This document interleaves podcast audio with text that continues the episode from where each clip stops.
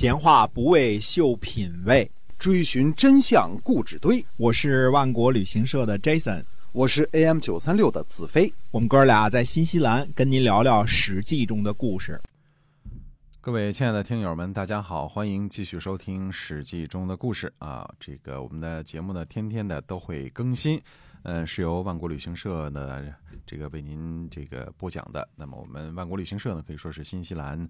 呃，最大、最棒、最专业的这个旅行社啊，您，呃，这个有很多的可能会给您带来非常不一样的这个旅游的体验哈。嗯，对的，我们把旅游当个正经事儿，正经事儿来干啊。哎，对的，做旅游我们是认真的啊。哎，对是的，绝对没有什么带去黑店啊、什么购物啊这种事情啊。对，这个保证的品质啊，吃和住和行都是最棒的。哎，嗯。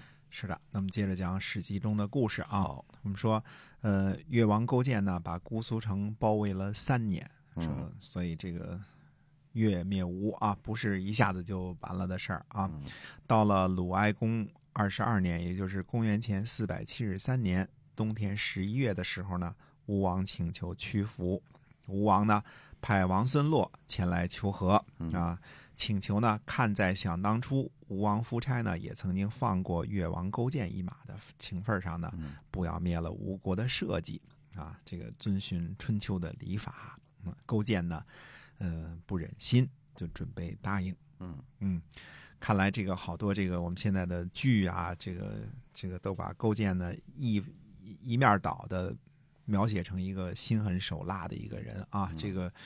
嗯，好像也未必是事实。那么，那么国语当中记载呢，勾践不忍心，就准备答应。但是这个时候呢，大夫范蠡不答应。范蠡说呢，想当初上天把越国赐给吴国，而吴国呢不接受上天的命令。现在呢，上天把吴国赐给越国，越国哪里敢不听从上天的命令呢？嗯，越王勾践呢对使者说呢，说。把永东这个地方呢封给吴王，让他带领着一百家人家呢到那里侍奉他吧。嗯，他呢也还算是这个一个小的君主啊。永东就是现今我们说的这个舟山群岛啊，就是给你迁到海岛上去，带着一百家人家过日子得了。这一百家人家就侍奉你这个吴王夫差啊，就得了。嗯，那么呃。王孙洛呢，又一次呢出使越郡，好言好语呢相求啊。越王勾践呢还是有些不忍心，最后呢，范蠡亲自击鼓进兵，对使者王孙洛说呢：“您请回吧，不要误伤了您啊。”就。敲鼓，敲起战鼓来了啊！那么吴王夫差呢，觉得呢丢了江山社稷啊，去永东当一个小小的国君呢，这个提议呢，应该是一种侮辱啊，绝对不会答应了。说我年纪大了，不能够释放这个侍奉这个勾践了啊。他说呢，呃，没办法侍奉勾践，还是让我自杀吧。吴王夫差呢，临死特地去祭祀了伍子胥，说呢，如果死去的人。无知无事就罢了，如果有知觉的话呢，我有什么面目去见伍子胥呢？于是吴王夫差呢，用头发把脸遮住，自杀身亡。嗯，公元前四百七十三年的冬天十一月二十七日，勾践灭吴。灭掉了这个吴国之后的勾践呢，把军队开到了江淮地区，叫横行江上，号令诸侯，尊奉周氏。啊，周元王这个时候是周元王了啊。周元王呢，封赐这个勾践为伯。啊，我们说的这个伯呢，就是霸，霸就是伯啊。这个这个伯侯，就侯伯，就是做诸位诸侯的伯啊，做诸位诸侯的老大，这就是霸主的意思啊。那么越王勾践呢，成了春秋时期最后一位霸主。嗯。呃，有传闻说呢，说越王勾践呢灭吴之后呢，杀死了受贿赂的吴国大臣太宰伯嚭。但是实际上的真相是呢，太宰伯嚭后来在越国呢，照样当官做宰啊，而且官职呢依然是太宰，是越国的太宰。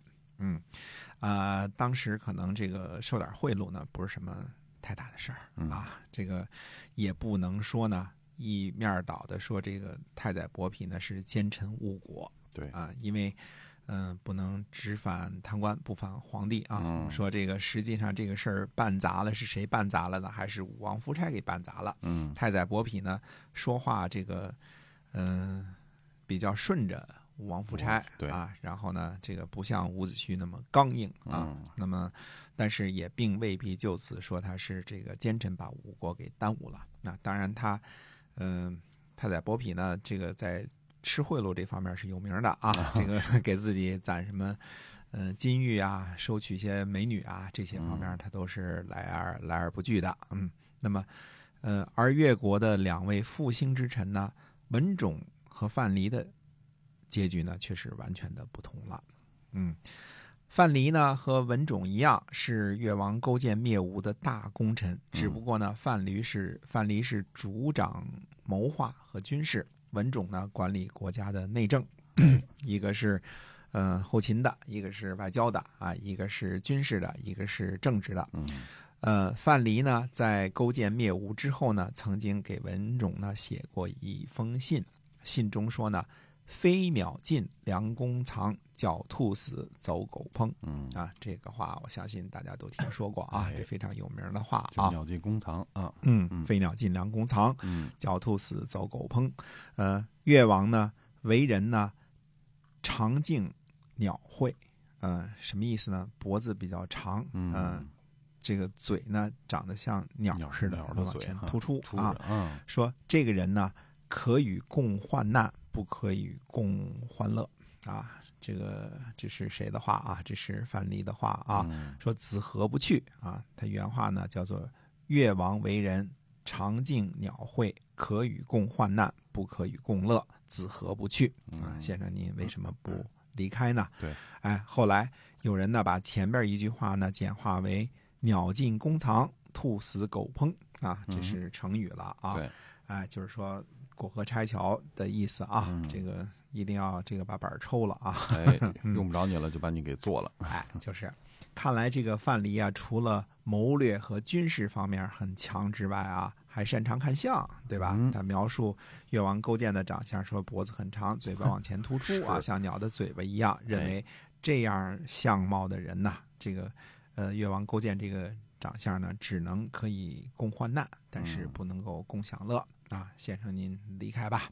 文种呢，显然是这个听得进这个范蠡的话的一部分，但是呢，可能不想离开家乡，嗯于是呢，就请了病假，啊，请病假这个休息嘛，啊，没想到呢，其他的臣子呢就进谗言说呢，说文种想造反呀，嗯嗯，于是呢，越王勾践呢就赐给了文种一把宝剑啊，这个赐剑的意思我们都前面说过了啊，很明白啊，还说还捎话说什么呢？说先生您呢交给我七条计策，用了三条就把吴国灭了，剩下的四条计策您就和先王去试验一下吧。文种呢伏剑自杀，嗯勾践呢称霸之后呢，范蠡被封为大将军。范蠡觉得呢大明之下呢难以久居，于是呢就给勾践呢写了封信，说呢说臣听说啊主忧臣劳，主辱臣死。原来大王您在会稽受辱的时候啊，我没有殉死，就是为了今天啊灭吴称霸这件事儿啊。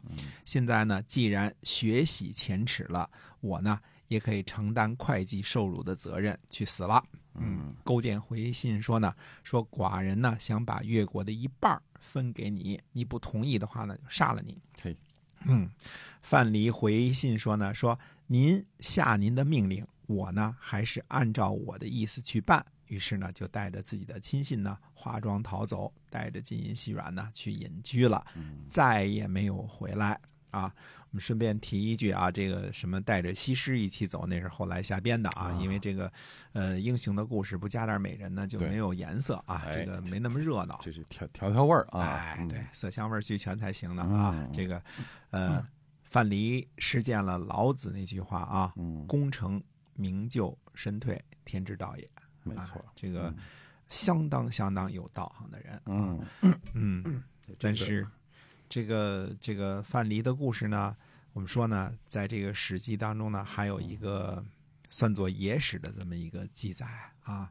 嗯、我们下回呢再给大家说说另外一个版本的范蠡的故事，非常有意思啊，就是嗯未必是真的历史，但是非常有意思。那么下回呢，呃，再跟大家接着叨叨范蠡的这个其他的一个版本的故事的事儿。哎，是的，没错。那么，呃，您收听的呢是由万国旅行社的 Jason 为您讲的这个史记中的故事哈。嗯，像我们这个新西兰万国旅行社呢，其实呢推出了各种不同的这个产品啊，特别适合能适合不同人群的需求。嗯，比如说像我们有这个呃这个周每周末出发的美食风情游，哎，那么会带您领略很多南岛的一些个风光，像最美的皇后镇，嗯还有呢，我们可以这个去万国独家的农庄去欣赏美景，喝点喝点这个当地特有的美酒，尝尝三文鱼，都是特别棒的体验哈。嗯相信呢会给您哎带来完全不一样的旅行的感受。